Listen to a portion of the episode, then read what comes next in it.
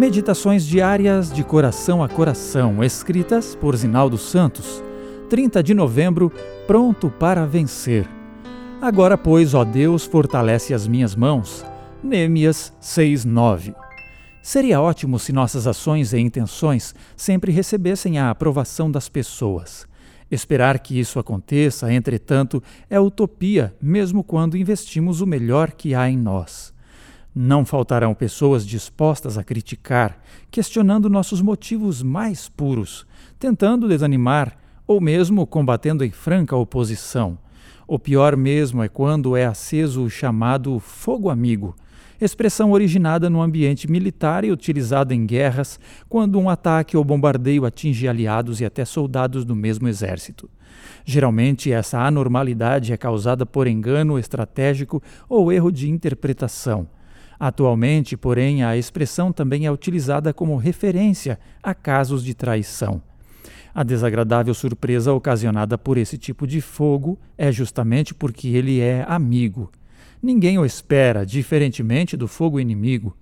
Esse já é esperado da parte de opositores. As melhores ações e intenções em favor do bem incomodam sempre os aliados do mal, que também sabem ser ativos e incendiários.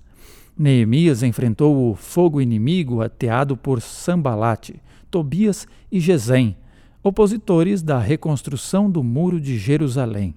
Eles fizeram tudo para fazê-lo desistir de seu propósito, utilizando inclusive mentiras e propondo um encontro pacífico.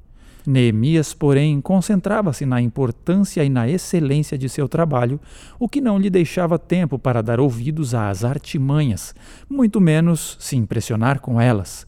Era homem de fé, oração e propósito. Em sua interação com Deus, ele obteve sabedoria suficiente para saber distinguir a natureza das ameaças e se dedicar mais e mais ao grande projeto que foi chamado a executar. Possuidor de caráter humilde, Neemias sabia que, para cumprir sua missão, dependia inteiramente de Deus. E orou: Fortalece as minhas mãos. É com esse sentimento que devemos viver e trabalhar. Em nossas lutas, podemos recorrer a Deus e achá-lo.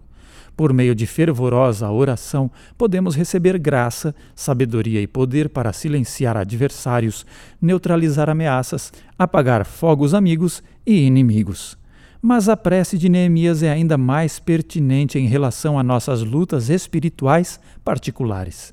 Enquanto o inimigo maior insiste em nos desanimar, podemos recorrer a Deus e achar socorro em ocasião oportuna.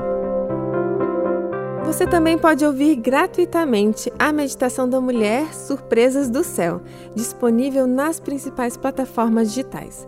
Ouça e compartilhe.